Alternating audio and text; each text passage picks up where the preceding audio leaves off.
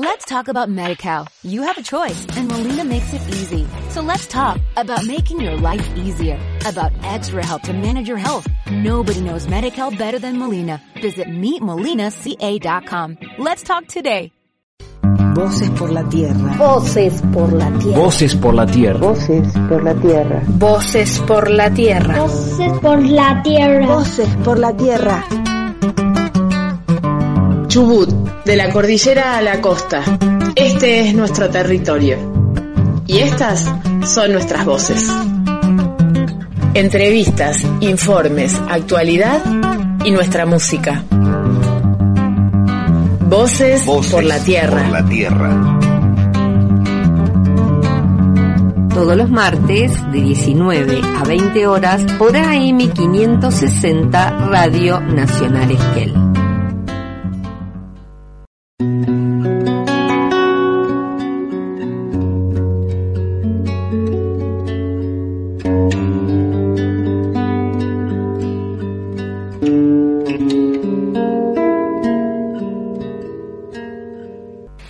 Bueno, eh, bienvenidos hoy a nuestro programa número 27 de este ciclo 2022.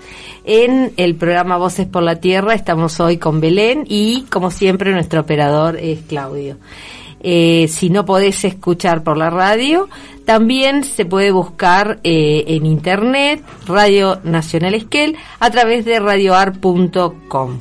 Sino también nosotros desde el Facebook No la Mina Esquel publicamos un enlace para escucharlo en iVoox. Así que todos los martes lo escuchás por la radio o en vivo y si no lo escuchás a través de las redes sociales. Y otra posibilidad para escucharlos es a través de las otras radios que nos retransmiten durante toda la semana.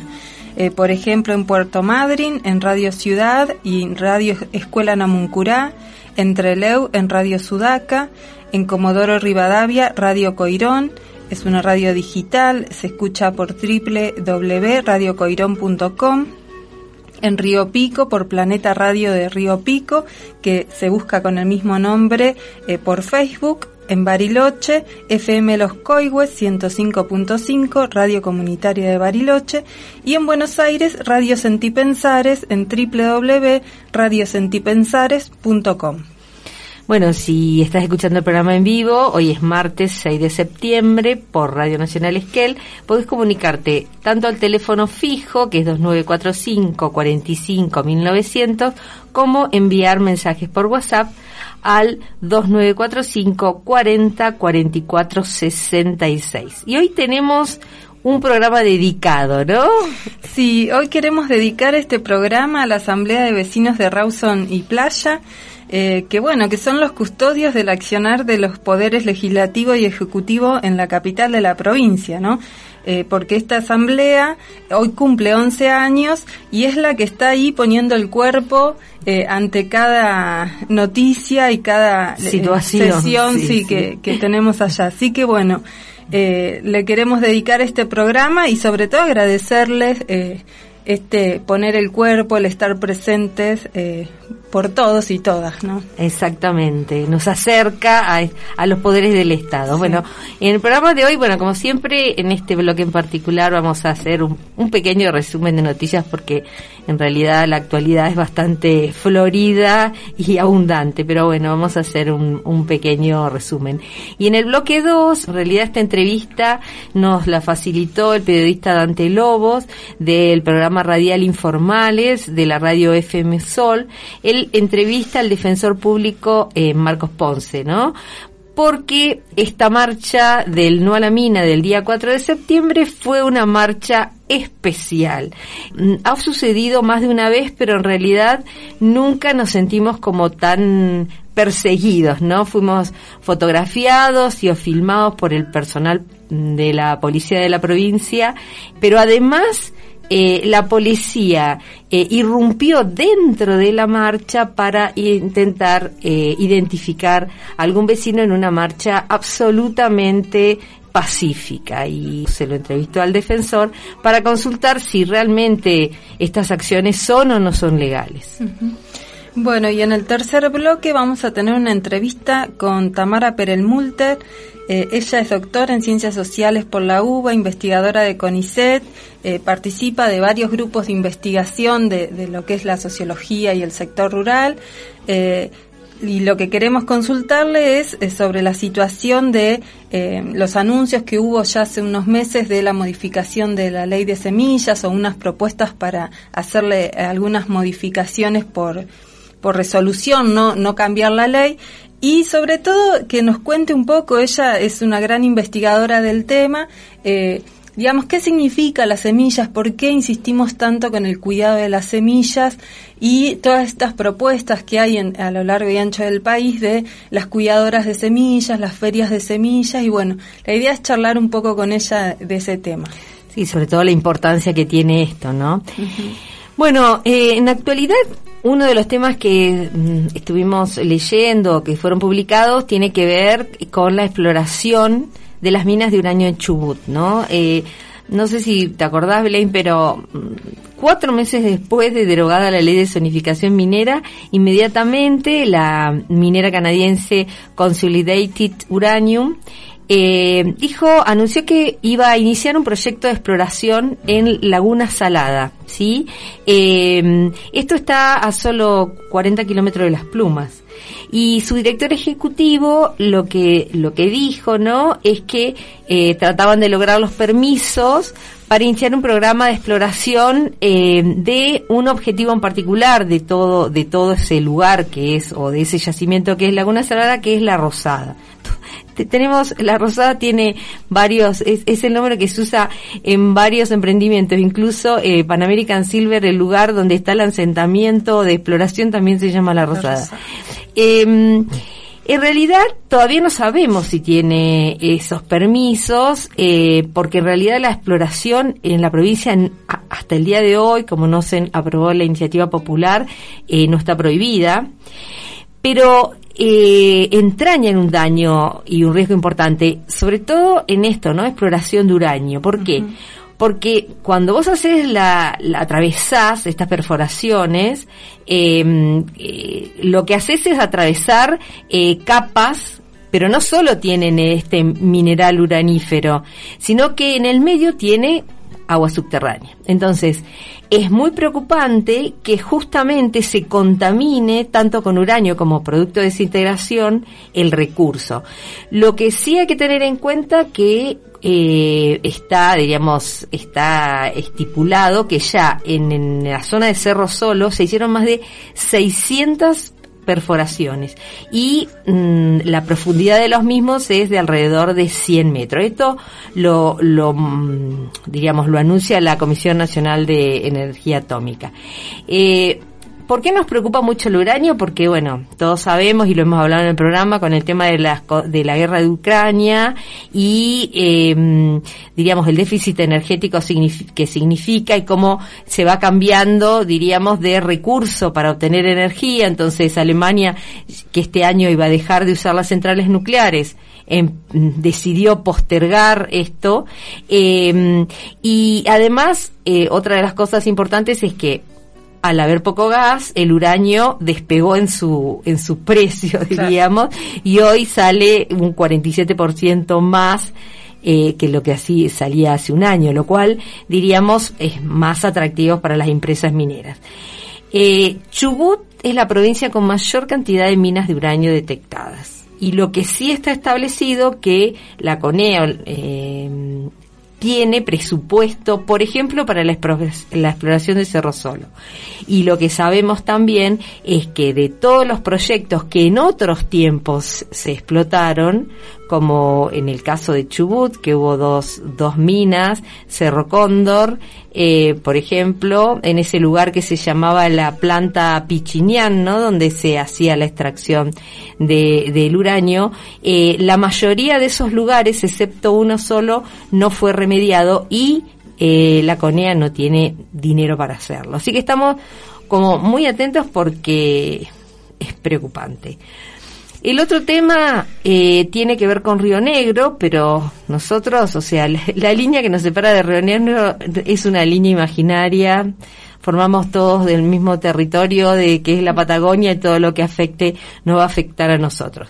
Resulta que había una ley, la 3308, que eh, es conocida como ley de hidrocarburos, que impedía la exploración de petróleo en las costas de la provincia de Río Negro en el Golfo de San Matías, que es, diríamos, al norte de nuestra península de Valdés. Em, bueno, en lo que decía ese artículo donde se prohibía esto era que no se podían hacer tareas ni de prospección, ni de exploración, ni de extracción de petróleo o de gas. Eh, no se podía hacer mm, por instalar oleoductos, gasoductos para transporte de hidrocarburos. Entonces, eh, lo que hicieron con esta modificación es que se puedan construir, por ejemplo, terminales de carga y de descarga de buques que transporten este tipo de productos. Entonces, lo que creemos que es una decisión tomada es que todo lo que salga, por ejemplo, de Vaca Muerta, directamente salga por el Golfo de San Matías, que es una zona protegida, o sea, mundialmente protegida. Em, y que sería como el puntapié inicial para avanzar con la intención de explorar y de explotar petróleo en el mar, ¿no? Que ya, diríamos, algunos funcionarios empiezan a, nombrarlo. Y bueno, nosotros eh, vemos que las asambleas y organizaciones ambientales repudian eh, la iniciativa que eh, promueve e impulsa el gobierno de, de Arabela Carreras. Eh, aquí también tomamos un audio de Radio Escuela Namuncurá, que lo hacen para el Foro Argentino de Radios Comunitarias. En ella, eh, el periodista Fabricio Cardelli va a entrevistar eh, a Zulma Usqueda, que es del Foro Ambiental y Social de la Patagonia, y nos va a hacer un pequeño resumen de eh, de qué se trata esto de esa modificación de la ley en, el, en Río Negro.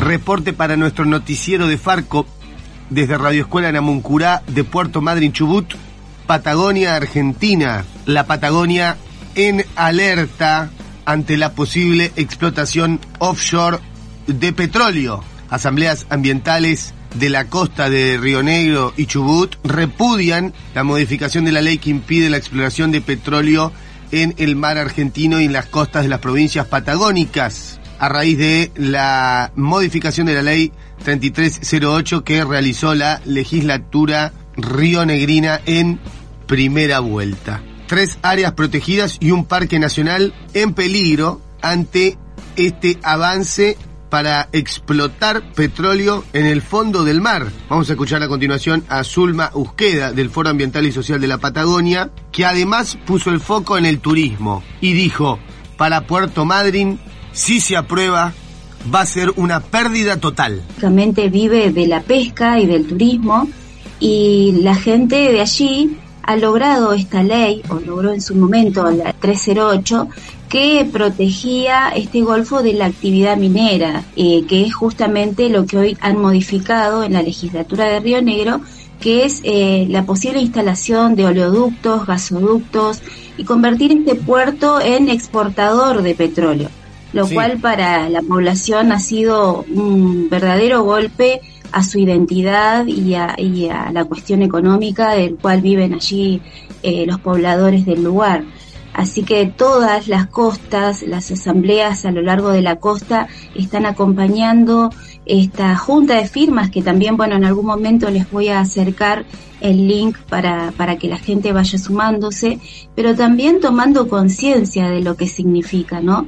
Porque todo el petróleo de vaca muerta va a ser trasladado a través de un oleoducto que va a cruzar prácticamente la Argentina y va a llegar al Golfo San Matías la Patagonia en alerta, el turismo en peligro y las potencias que se reparten en el país. Esto dijo Sul Mosqueda al respecto de los diferentes negocios respecto al tema minería y petróleo que interesan a Canadá, China, Estados Unidos y Australia también con la posible inversión de hidrógeno verde en Sierra Grande. Reportó para Farco Fabricio Cardelli desde Radio Escuela Namuncurá de Puerto Madryn, Chubut, Patagonia, Argentina.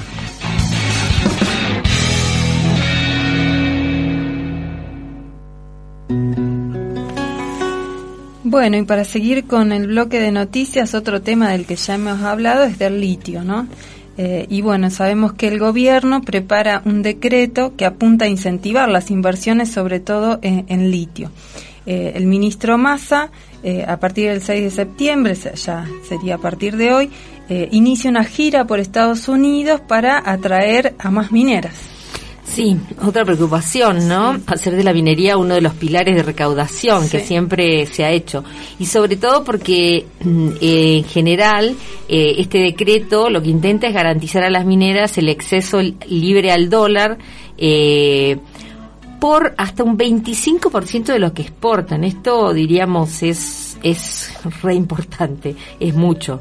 Eh, si nosotros hacemos eh, un, un, estudio de, de, lo que dicen las noticias en general, eh, habla de, de, que los con, o sea, le, dan este incentivo fiscal, pero o, o, esta esta facilidad para el, la explotación dentro de la Argentina, pero bueno, eh, piden a cambio condiciones y siempre hablan nos ha pasado muchas veces con el tema de el compre local de insumos y servicios, pero digamos, parece bárbaro, ¿no? Porque no, es incentivar el, el trabajo local. Pero las mineras, eh, la minería es un trabajo muy específico que necesita de equipamientos que no se encuentran ni siquiera en todos los lugares del planeta. O sea, el compre local es los servicios, o sea, el catering o la limpieza va a poder, diríamos, hacerse con eh, insumos locales o de algún eh, proveedor, eh, algún empresario proveedor local. Pero todo lo demás es como ficticio, ¿no? Es, es, espuma. por eso creemos que, diríamos, si bien habla de este condicionamiento, como lo hemos hecho, visto un montón de veces, esto nunca se convierte en una realidad, porque tampoco eh, tienen valor de competencia y cantidad, ¿no? Son, generalmente son eh, ciudades o pueblos muy pequeños y, digamos, no tienen posibilidades las empresas de garantizar esto. Otra de las cosas que quieren hacer, eh, es aumentar la vida útil de los yacimientos que están funcionando, o sea, que, eh, que no cierren las minas que están operativas, sino que continúen con su vida útil y bueno, y, lo que sueñan es acelerar la apertura de otras minas que están ahí en la gatera, entre ellas nuestra mina de oro em, de Esquel, el proyecto Suyay. Eh, si bien diríamos eh, dan este incentivo también eh, al margen de la flexibilización del, del cepo también eh, le van a dar más allá de todas las leyes de las exenciones impositivas de los 90 van a aumentar los beneficios fiscales. Por ejemplo la devolución del IVA según el tipo de proyecto. Eh, y bueno, y otra de las cosas que realmente me alarmó es que Estados Unidos eh, allí se encuentran algunas de los mm, proyectos o, las empresas mineras que están trabajando eh, hoy en la Argentina o que tienen intereses en la Argentina. Una es, em, una de las mineras es la minera Livent, eh, que tiene el proyecto de litio Fénix, y Río Tinto, que está en Salta. Em, Salta en realidad acumula de los 40 emprendimientos de litio eh, que tienen, diríamos, algún grado de evolución en Argentina. 17 están en Salta, en este triángulo, ¿no? Entre Argentina, Bolivia y Chile, que compiten a ver quién, a quién le sacan más litia, ¿no? Pero, eh, lo que hay que eh, entender es que esta compañía Livent, que está en Catamarca, en este proyecto Fénix, eh, se hizo una investigación que comprobó que la firma subfacturó exportaciones del mineral sin embargo, se les va a otorgar mayores incentivos y generó un perjuicio administrativo eh, a la administración catamarqueña de alrededor de 8 millones de dólares. Esto, estas irregularidades eh, fueron confirmadas por la Dirección General de Aduana. Bueno, a estas mineras que se portaron tan mal les van a dar más incentivos eh, para que sigan explotando en la Argentina. Bueno, Y otra de las noticias que también nos preocupa por su cercanía es eh, que la empresa una empresa australiana de hidrógeno verde plante, eh, planea hacer base en Madrid, ¿no? Eh, haciendo nuevos parques de, de molinos eólicos. Sí, eh, en realidad yo no sé si te acordás cuando le entrevistamos em, eh, a, la periodista de, em, de, Bariloche sobre el tema del hidrógeno verde y lo que ocurría en Río Negro, Susana Lara, ella nos contaba, nosotros re asustadas de que había 600 mil hectáreas en Río Negro que iban a ser energía eólica y ella nos avisa a nosotros que en Chubut eh, estaban destinadas 500.000 hectáreas, ¿no? Que eran eh, de manos privadas. Eh, creo que ese es el, el interés, o sea, el, el, intendente Gustavo Sastre les abre las puertas porque en realidad no solo es por el proyecto de hidrógeno verde de Río Negro, sino seguramente van a intentar obtener energía de acá, de Chubut. Eh, esto diríamos nada, no son noticias como que pasan datos superficiales. Por supuesto que los vecinos estamos atentos a, a qué es lo que qué es lo que va a ocurrir. Y otra vez diríamos que los intensivos, el interés es el compré local y todos estos espejitos de colores que plantean estas empresas. Ya vamos a volver a hablar del hidrógeno verde, pero bueno, en varias oportunidades hemos tenido investigadores que han dicho que es para que Alemania esté más limpia. Sí, esto de que por ahí los costos de eh, la reconversión energética de, Europa eh, no los costeemos nosotros con nuestros recursos. Es decir, eh, está buenísimo la reconversión energética en, algunos puntos, pero si vamos a hacer otra vez lo que decías vos antes, ¿no? Siempre es como para exportar la, la materia prima eh, desde nuestros países. Exactamente, porque lo que le pasa a Europa es que no tiene territorio para poner los molinos eh, de energía eólica, no tienen territorio para la cantidad de energía que necesitan. Y hoy, en particular, Europa está en una crisis energética muy profunda, lo están, diríamos, anunciando sus propios gobiernos a, a, la, a la población. Bueno, y otra noticia con respecto al manejo del agua es que eh, en San Juan y Mendoza se firmaron eh, convenios con la empresa israelí, eh, israelí Mekorot para hacer esto, ¿no? Un, acuerdos de manejo del agua, recurso tan escaso y, tan necesario para la producción, para el consumo y que el cambio climático no, nos pone en alerta también.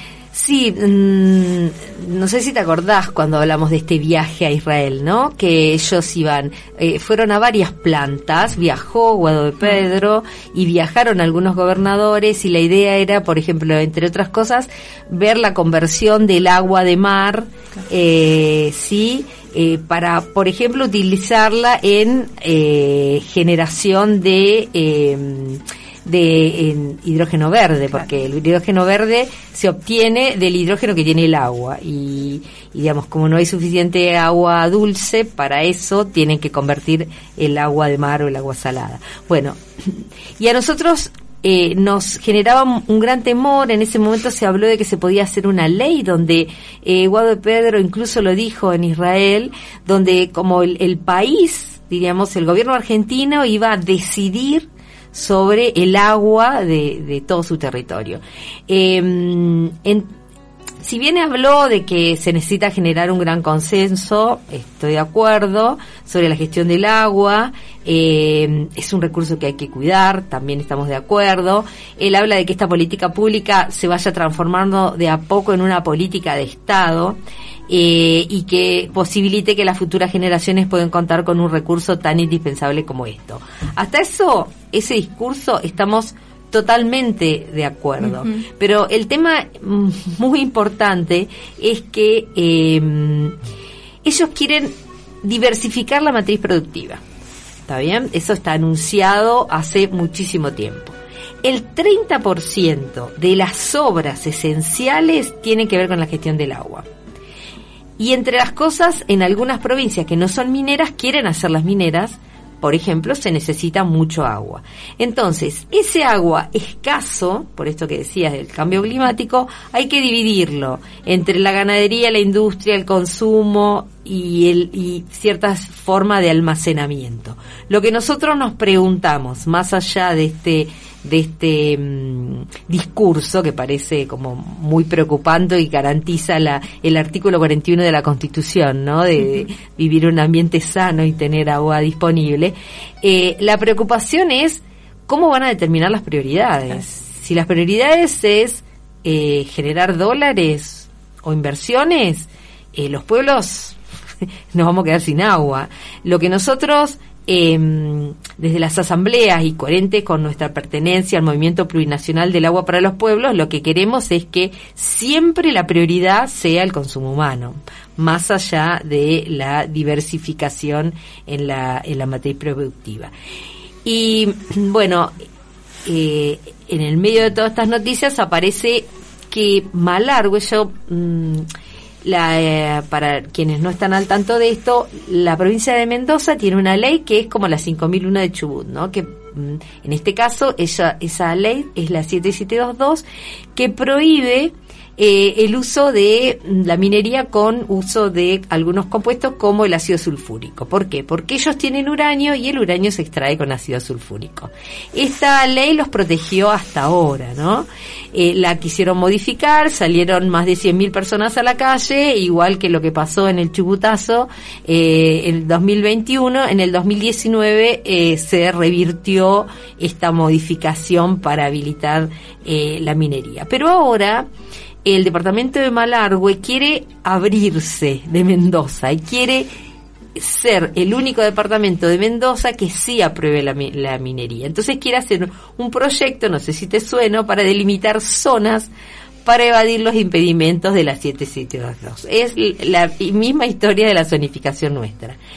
Eh, esto eh, este anuncio eh, de que la empresa minera estatal comenzaría la explotación de hierro indio en el norte de Malargüe eh, es eh, tiene un proyecto tuvo un proyecto con aval legislativo en el 2019, o sea que ya la legislatura dijo que se puede hacer, pero la ley sigue trabando. Entonces, eh, Ojeda, que es el eh, quien gobierna el departamento de Malargüe, está eh, intentando lograr la zonificación. Hablan de que el 20 de septiembre, linda primavera va a tener Mendoza, quieren presentar este proyecto y lo van a hacer a través de la senadora Jessica Laferte, que sería como la voz de, de Ojeda dentro del recinto. Eh, nada, el pueblo de Mendoza está como el pueblo chubutense muy atento y las asambleas y los productores ya estarán eh, sí, en alerta. En y. Sí.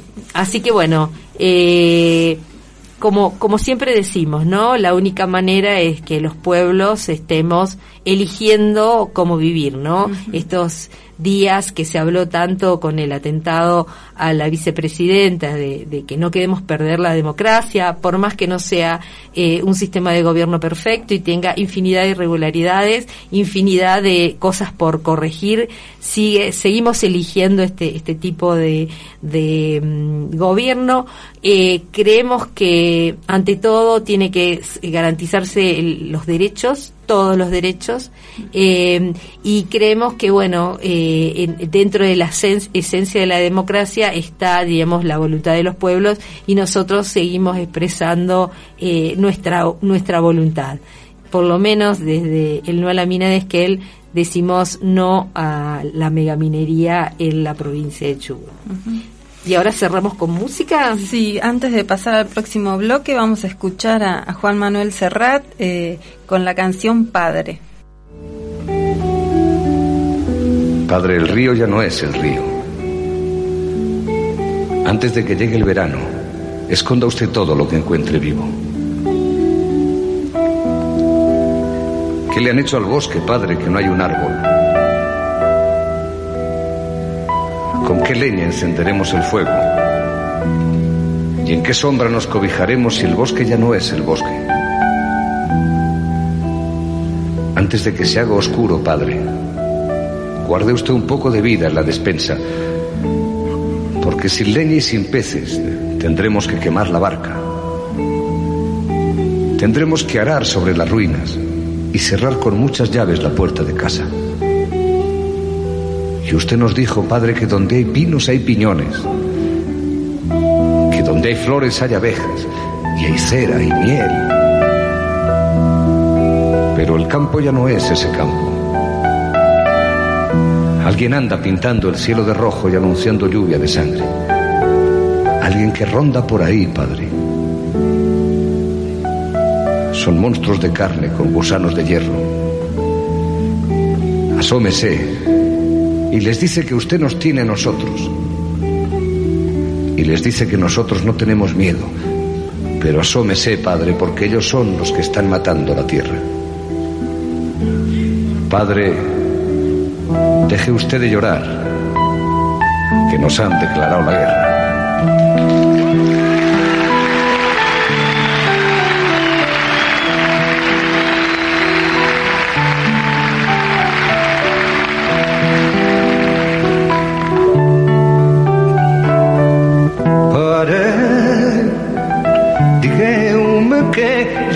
Fet el riu que ja no canta.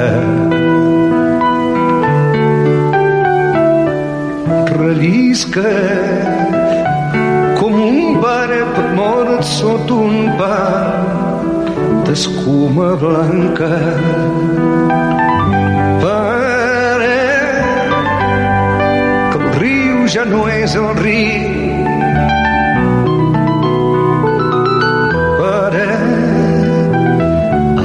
abans que torni l'estiu amagui tot el que és viu.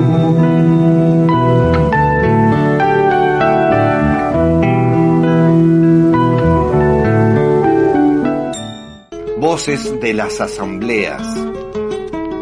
En Voces por la Tierra. por la tierra.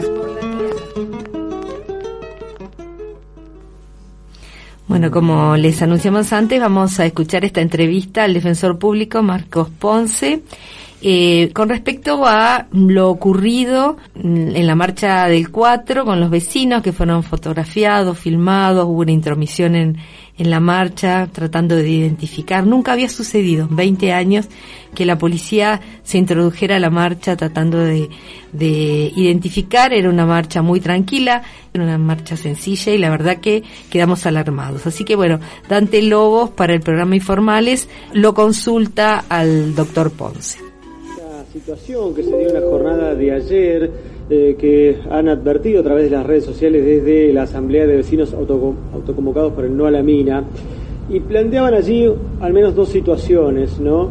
El tema de que personal policial nuevamente intentó identificar a uno de los vecinos, eh, y bueno, fue abordado por la policía. Esta no es la primera vez que pasa en una manifestación absolutamente pacífica, ¿no? Absolutamente pacífica como han sido siempre. Y por otro lado, esto que viene ocurriendo ya desde hace mucho tiempo. Algunos decían, bueno, incluso desde las primeras marchas, esto de que son fotografiados, son filmados por personal policial. Bueno, estas cuestiones están eh, normadas, eh, están autorizadas, se pueden realmente hacer. Bueno, se lo vamos a preguntar, como decíamos, al doctor Marcos Ponce acabando algunos datos y sí hay algún malestar porque se dio de manera quizás un poco más marcada que otras veces incluso esto de los registros gráficos de, la marcha. Bueno, esto podría, estas situaciones, que son dos, en este caso las que hemos marcado, podrían eh, ameritar algún tipo de presentación, ¿sí? Y lo engancho con esto que yo preguntaba, si este tipo de situaciones están, eh, o acciones por parte de la policía, eh, tienen este ¿Están autorizadas? ¿Se pueden hacer? ¿No se pueden hacer? Eh, mira, hay una cuestión eh, que tiene que ver en primera medida con eh, las cosas que han, que han tenido, que hemos ido cambiando, que tiene que ver con esto de la imagen. vamos a separarlo por partes primero. Esto que vos me decís de los registros de, de filmaciones o registros fotográficos. tengamos en cuenta que la imagen personal, o sea, mi imagen personal, forma parte de mi identidad. Esto es un derecho y yo tengo una protección, un derecho absoluto sobre mi identidad y todo lo que de mi identidad se desprende. Entonces, la utilización de imágenes de cualquier persona debe ser con expresa autorización. El Código Civil en el artículo 53 regula esto y dice que eh, genéricamente dice que es salvo que la persona participe en actos públicos o cuando la esta, esta, este uso que se hace de la imagen de la persona tenga que ver con fines educativos, fines científicos y demás fines, pero puntualmente eh, un poco las, eh, las autoridades de lo primero que agarran esto, desde, desde el momento que participa en un acto público, eh, uno resigna ese derecho a la imagen, porque incluso los medios de prensa como ustedes tienen, están legalmente facultados para poder compartir imágenes de este tipo. Eso por un lado, pero eso habilita a la policía a formar registros de personas, tomar registros de personas, y es aquí donde el tema se empieza a poner tremendamente vidrioso.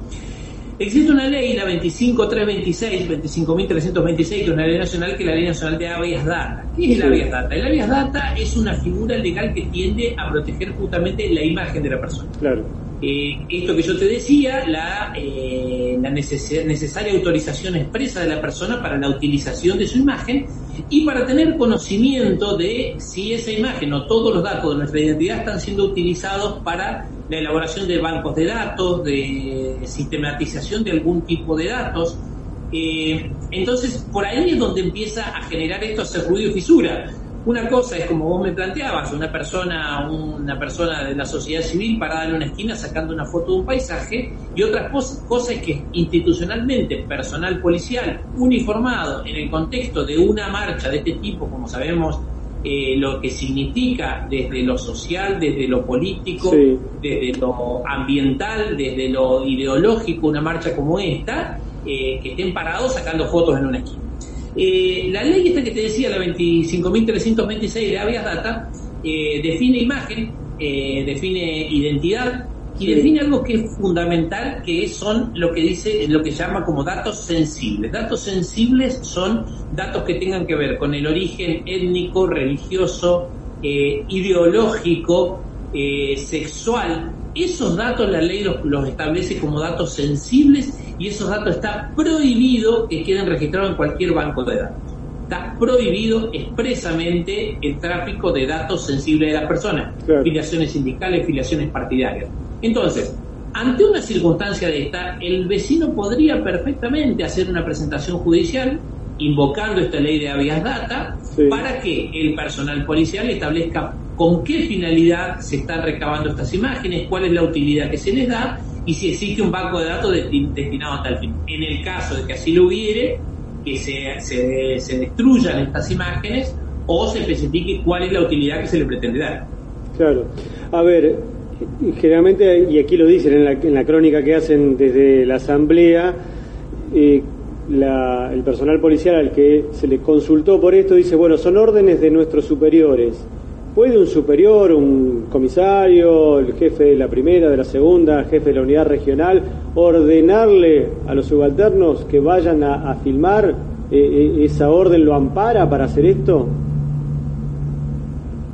Eh, a ver, dentro del margen eh, de las posibilidades y podemos esperar cualquier cosa eh, a ver, para registrar una marcha, a ver, para, hacer un registro gráfico, y me quedo con un ejemplo que hablamos hoy a la mañana, que vos trajiste a cuento hoy a la mañana, de las intervenciones telefónicas, que es también una violación o un avance sobre este, la privacidad, sobre la intimidad de las personas.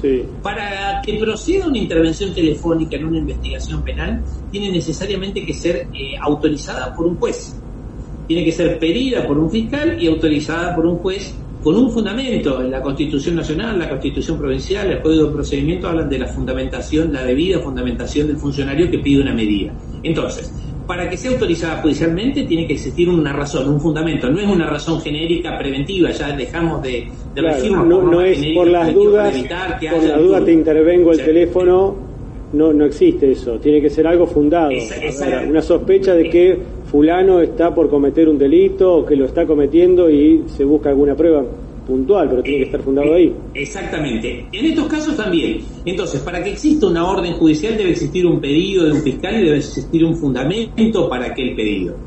En el caso que no existiera, eh, puede ser que exista alguna disposición eh, de, la, de la oficialía o de la plana mayor de la policía y sería importante determinar cuál es la finalidad de la recopilación de estas informaciones.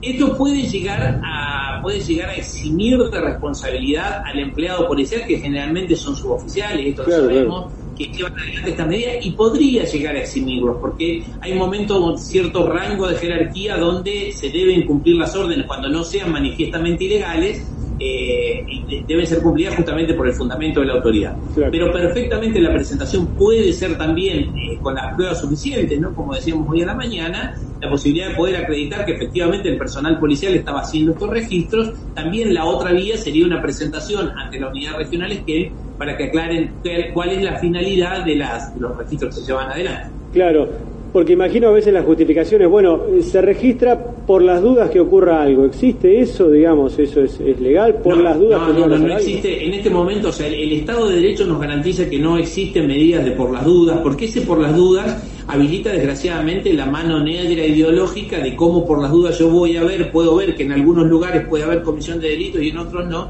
y queda absolutamente subjetivo. Una orden judicial que atente contra las garantías constitucionales, esto es, intimidad, privacidad, propiedad, debe ser fundada y debe ser fundada en hechos y en derechos. El por las dudas no habilita ninguna medida que sea de esa manera. Por lo cual, eh, insisto con esto, eh, se desconoce cuál es el fundamento, se está investigando la posible comisión de un delito, puede llegar a habilitar a utilizar esta vía, pero de manera preventiva no existe ningún fundamento para que se haga de esa manera. Y el tema de la identificación de los vecinos, de acercarse y pedirle documentación. El, tema de la identificación de los vecinos es una cuestión eh, eh, que ha, generado ha generado algunas algunas complejidades. Eh, la policía está habilitada a solicitar eh, la identificación de las personas, también con algún fundamento, pero esto queda más en manos del personal que lo lleva adelante, aquel persona que considere que por determinadas características de las circunstancias que se está pasando, se habilitaría el pedido de identificación de las personas. Eh, puede llegar a ser ante un conglomerado de gente que vos digas tengo reunidas, eh, como en este caso, 700, 800, 900 personas, queda habilitado a la arbitrariedad del personal policial la posibilidad de identificar, pero la identificación se limita solamente a acreditar la identidad de alguna manera posible sin que implique ningún registro por parte de la policía. Esto es, ha pasado, yo he tenido planteos de gente decir, bueno, yo le mostré el DNI, le sacaron una foto al DNI y eso no, tiene, no tiene asidero legal alguno. Ah, mirá vos, bueno, bueno, qué detalle ese también. Bueno, entonces, frente a esta situación, los vecinos, las vecinas podrían acercarse allí a la defensa y hacer algún tipo de presentación, por lo menos para ir dándole un poco más de claridad a esto que viene sucediendo hace tiempo, ¿no?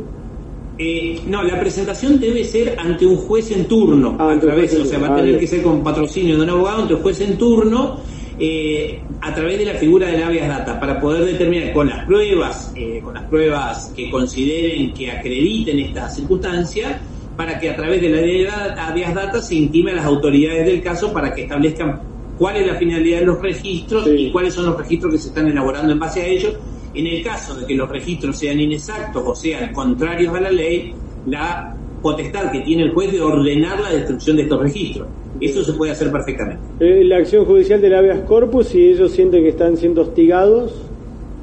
También, también con la prueba, con la debida prueba suficiente. ya es otra medida que tiene que ver con el acreditar medidas que realmente sean arbitrarias o, perjudiciales para la persona y que cualquier juez, que no es necesariamente que sea un juez penal, sino cualquier juez de la circunscripción, pueda ordenar, investigar, hacer una, investigación sumaria y ordenar el cese de las medidas hostigativas. Bien, Marco, como siempre, clarísimo. Muchas gracias por atendernos.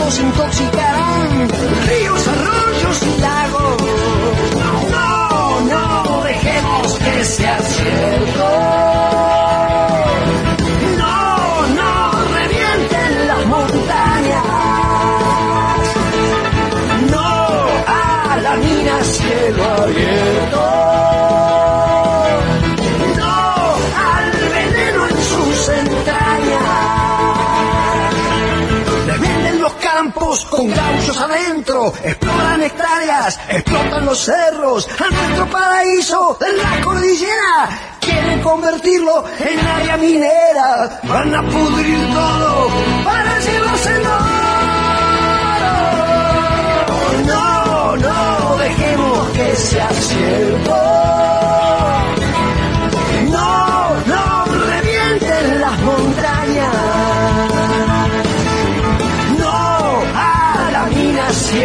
Cielo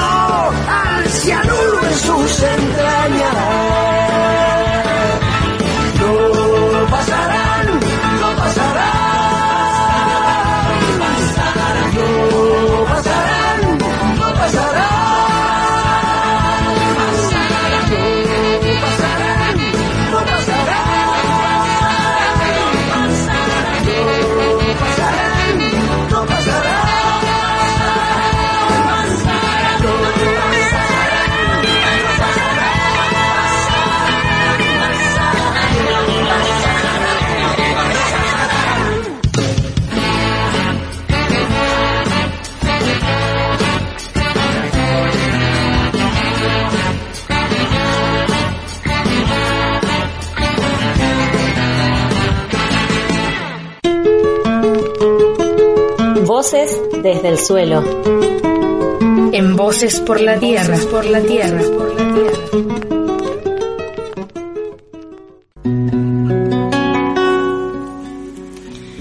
Bueno, y ahora vamos a hacer la entrevista a Tamara Perelmuter, como dijimos antes, ella es doctora en Ciencias Sociales por la UBA, investigadora de CONICET y de distintos grupos de investigación de, todo lo que es el, el, sector rural de nuestro país.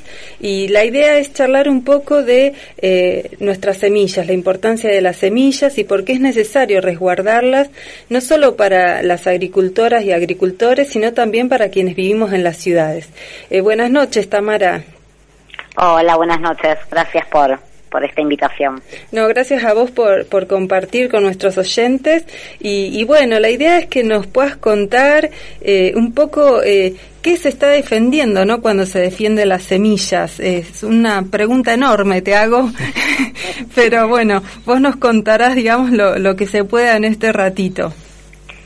Sí, bueno, ahí hay un documental muy muy lindo sobre el tema que, que empieza diciendo todo comenzó con una semilla. Así que me parece que, que parte por ahí, ¿no? Entender que, que lo que estamos discutiendo cuando discutimos semillas, aunque pueda parecer algo chiquitito, es, es enorme, digamos, porque, porque las semillas son fuente de vida, entonces claramente lo que estamos discutiendo cuando defendemos las semillas y cuando resistimos los procesos de apropiación eh, o de mercantilización de las semillas es eso, es una discusión en relación a, a la mercantilización de la vida, pero las semillas también son, son la base, la fuente de la biodiversidad y sabemos la importancia que tiene la biodiversidad para, para nuestro planeta, para nuestra vida y también son el primer eslabón de las cadenas al- alimentarias, ¿no? Entonces, eh, quien controla las semillas controla la cadena y por lo tanto este, controla los alimentos. Así que hablar de semillas es hablar también, digamos, además de hablar de vida, es hablar de biodiversidad, es hablar de alimentos, es hablar de soberanía alimentaria, ¿no? Este, discutir hoy soberanía alimentaria es eh, indisociable de discutir soberanía de las semillas o, pro- estos procesos de que tienen que ver con, con la defensa de las semillas. Eh, es eso, básicamente, digamos, y, y las semillas y, y este este poder que tienen las semillas lo vienen entendiendo no las ah, este campesinos campesinas agricultores agricultoras a lo largo de, de- los siglos no el, el poder que tiene eh, la semilla para para la producción para el conocimiento para la cultura eh, para la biodiversidad. Pero también lo vienen entendiendo con mucha fuerza y cada vez más las empresas eh, las empresas semilleras, las empresas biotecnológicas, las empresas eh, de producción de agrotóxicos, digamos, la- las farmacéuticas, digo, todo el conglomerado, digamos, de, de, empresas eh, que, que, cada vez más entienden el poder que tiene las la, la semilla y por lo tanto, bueno, se vienen dando procesos cada vez más acuciantes de eh, mercantilización y de apropiación de las semillas. Y bueno un poco eso es lo que lo que venimos discutiendo Y eso es lo que discutimos cuando discutimos la ley de semillas, básicamente. Sí, muchas veces por ahí para, para quienes viven en la ciudad, quienes vivimos en la ciudad, eh, parece como un tema alejado que, que solo, digamos, eh, involucra a, los que producen en el campo, los que viven en el campo y, producen alimentos. Eh, sin embargo, tenemos naturalizado un, sistema alimentario eh, basado en, las góndolas, ¿no? Eh, y alejados de eh, esto, qué es el alimento, cómo se produce, dónde, si nosotros podemos producir nuestro propio alimento, si, digamos, en las ciudades no se conocen productores y productoras que produzcan alimento para, para sus vecinos. Entonces, eh, este trabajo ¿no? de desnaturalizar, de eh, atraer a, los eh, comensales de las ciudades, decir, bueno, es un tema que nos atraviesa a todos y a todas, todos comemos, todos necesitamos alimentarnos y tener un alimento cada vez con menos nutrientes, pero sobre todo esto que decías vos, ¿no? mercantilizado y en manos de grandes empresas transnacionales nos, eh, digamos, nos repercute eh, eh, a todos y todas. no es un tema de los campesinos nada más. No, no, efectivamente, digamos, esta, esta naturalización, ¿no? Cuando hablamos de el modelo del agronegocio, ¿no? Que, que, que, no es una palabra incluso del agronegocio que la hayamos inventado en la academia ni las organizaciones campesinas, ¿no? Desde el pensamiento crítico, sino que efectivamente, digamos, es, es una es una palabra que, que, fue creada, digamos, en, en, el corazón, digamos, de, las universidades y del sistema hegemónico de producción de alimentos. Eh, pero si uno piensa, digamos, y, y, desarma la palabra, básicamente, digamos, lo que está por detrás es entender al agro como un negocio. No, la palabra, digamos, no, no hay mucha, mucha, no tiene mucha ciencia la palabra, ¿no? Es agronegocio, es entender al agro como un negocio. Y ahí, bueno, se entiende todo, y ahí se entiende que las semillas sean entendidas como un negocio que los alimentos sean entendidos como un negocio.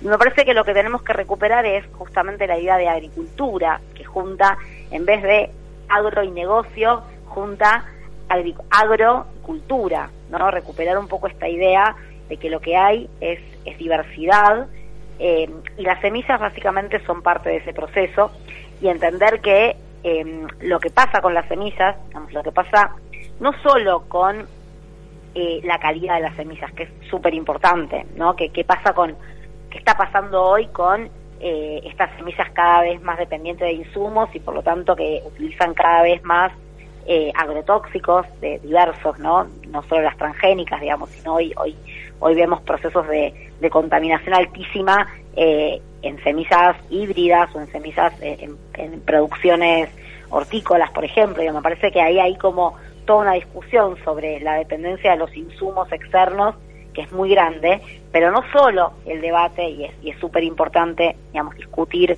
esta, esta, esta situación, que es lo que, que lo que hoy está más en, debate, digamos, porque afecta directamente a nuestra salud, sino que también qué pasa con eh, la apropiación de las semillas, ¿no? ¿Qué pasa con la mercantilización, digamos, con esta idea de que las semillas tengan dueño y por lo tanto son apropiadas y por lo tanto eh, quienes eh, históricamente han producido y reproducido semillas, que son los agricultores y agricultoras, son despojados de ese proceso, pero además eso tiene distintas este, consecuencias. Una de ellas, y muy importante, es el encarecimiento del precio de las semillas y por lo tanto el encarecimiento del precio de los alimentos. Eso, digo, como para pensar un poco qué relación tienen eh, las ciudades o qué, o qué nos pasa digamos, a quienes vivimos en las ciudades en relación a esto, bueno, básicamente es eso, digamos, es eh, el encarecimiento, digamos, de, las semillas o que hoy muchos productores y productoras sean dependientes de semillas eh, que son importadas y que son en precio dólar, bueno, eso encarece toda, digamos, la producción eh, y por lo tanto encarece también el precio de los alimentos. Pero todo eso me parece que son cosas que están completamente invisibilizadas y cuando se discute, por ejemplo, la modificación de la ley de semillas, bueno, se discute la rentabilidad de las empresas, pero todo lo demás queda completamente invisibilizado. Tal cual. Y, bueno, ha habido varios intentos, ¿no?, de modificar nuestra ley de semillas que eh, con sus falencias, como hemos hablado en otras instancias con Fernando Frank, eh, sigue, digamos, eh, permitiendo el uso propio de las semillas y esta multiplicación por parte de, de, los campesinos, campesinas, eh, pueblos originarios de, su propia semilla. Pero hay como, vos lo decías al principio, como una voracidad por parte de estas empresas que no dejan de insistir una y otra vez con lograr esta apropiación.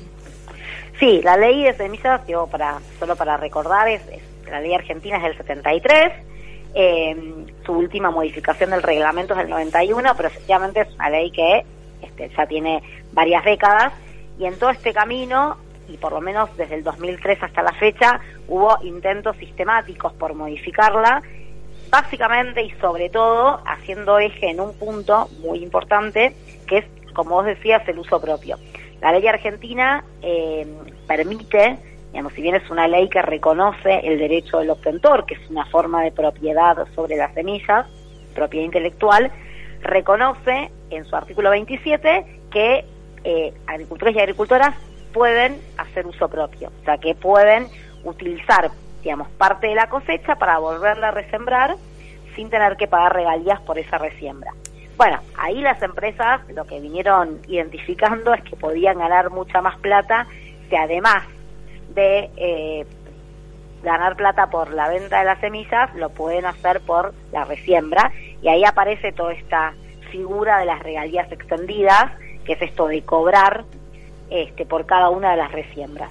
Este punto, digamos, el del uso propio, es el corazón del debate, es la, la discusión y ahí, bueno, las posturas vienen siendo bastante intransigentes eh, desde todos los sectores y por eso es que hoy la ley de semillas eh, sigue siendo la del 73 y sigue permitiendo el uso propio, básicamente porque las empresas están cada vez más eh, convencidas en la necesidad de avanzar, pero también agricultores y agricultoras están, están, están cada vez más convencidos y convencidas de que eso no puede no se puede permitir. Digamos que que, está práctica, digamos, que el, que el uso propio no puede dejar de ser un derecho para pasar a ser una mera excepción y que, que, bueno, que es importante defenderlo.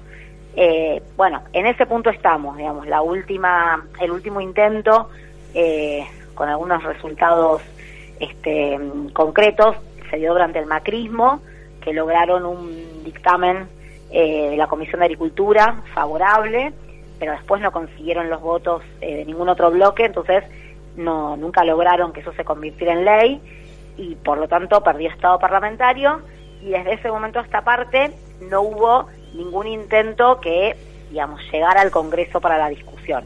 Lo único que hubo fue esto que fue de público conocimiento que Domínguez, eh, el, quien, quien fue el último ministro de Agricultura ganadería y pesca, digamos, porque ahora ya no es más ministerio, secretaría, eh, antes de renunciar, eh, digamos, en, las semanas previas hizo, digamos, algunas, había hecho algunas manifestaciones públicas acerca de la necesidad de avanzar, ya no en la modificación de toda la ley, sino solamente eh, en este debate del uso propio. y bueno, nada, este, esto después de su renuncia quedó sin efecto. Este, quedó sin efecto y bueno, por ahora no, no hubo ninguna otra manifestación pública eh, que se haya hecho que sepamos, pero bueno, sabemos que por parte de las empresas esa intención nunca decae eh, y que cada vez, bueno, nada, este, vienen, vienen más fuertes en, en sus en sus pedidos y en sus intentos, así que bueno, nada, ahí digamos, este, estamos atentos y atentas desde, desde todos los frentes porque bueno, este, el, modelo del agronegocio y, demás, bueno, viene este, creciendo. Por suerte también, digamos, las resistencias hacia eso y, digamos, cada vez hay mayor convencimiento de esto que vos decías de la necesidad de, repensar qué es lo que estamos comiendo y por, por suerte, digamos, eh, la agroecología también viene, viene ganando consensos en amplios sectores de la sociedad, no solo desde la producción, sino también desde, el consumo. Eh, pero bueno, por ahora, digamos, la discusión sigue siendo bastante asimétrica. Este, necesitamos este, ganar, este, ganar fuerza, digamos, y, construir relaciones de fuerza en todos los ámbitos y en todos los, en todos los espacios donde donde podamos dar esta disputa. Sí, en ese sentido, bueno, es un tema que nos preocupa un montón y, y desde acá ponemos nuestro granito de arena en difundir eh, este tema que, que nos atraviesa a todos. Te agradecemos un montón, se nos fue el programa y seguramente te estaremos convocando para, para otras charlas porque es algo que tiene que llegar a, a todos los oyentes la, la importancia de, de, cuidar nuestras semillas y, y cuidar nuestra alimentación. Bueno, muchísimas gracias por de nuevo por por llamarme y por sobre todo por ocuparse de estos temas y quedo a disposición de lo que necesiten. Muchísimas gracias. Bueno, nos despedimos con Manos de Mujeres, Marta Gómez Martirio, Andrea Echeverry y Anat Cohen. Hasta el martes próximo. Hasta el martes.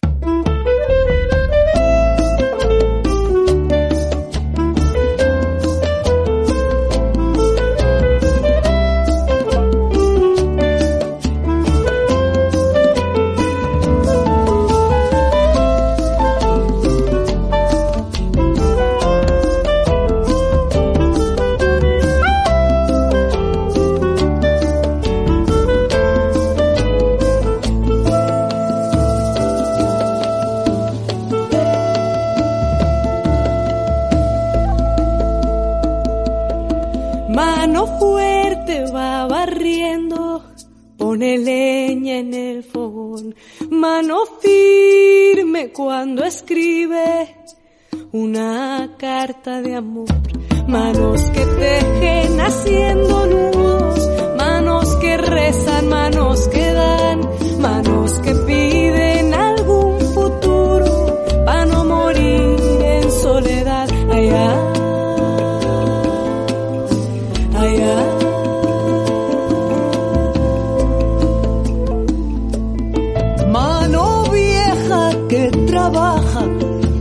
Bailando algún telar. Mano esclava va aprendiendo a bailar su libertad. Manos que amasan curtiendo el hambre con lo que la tierra les da. Manos que abrazan a la esperanza de algún hijo que se va allá.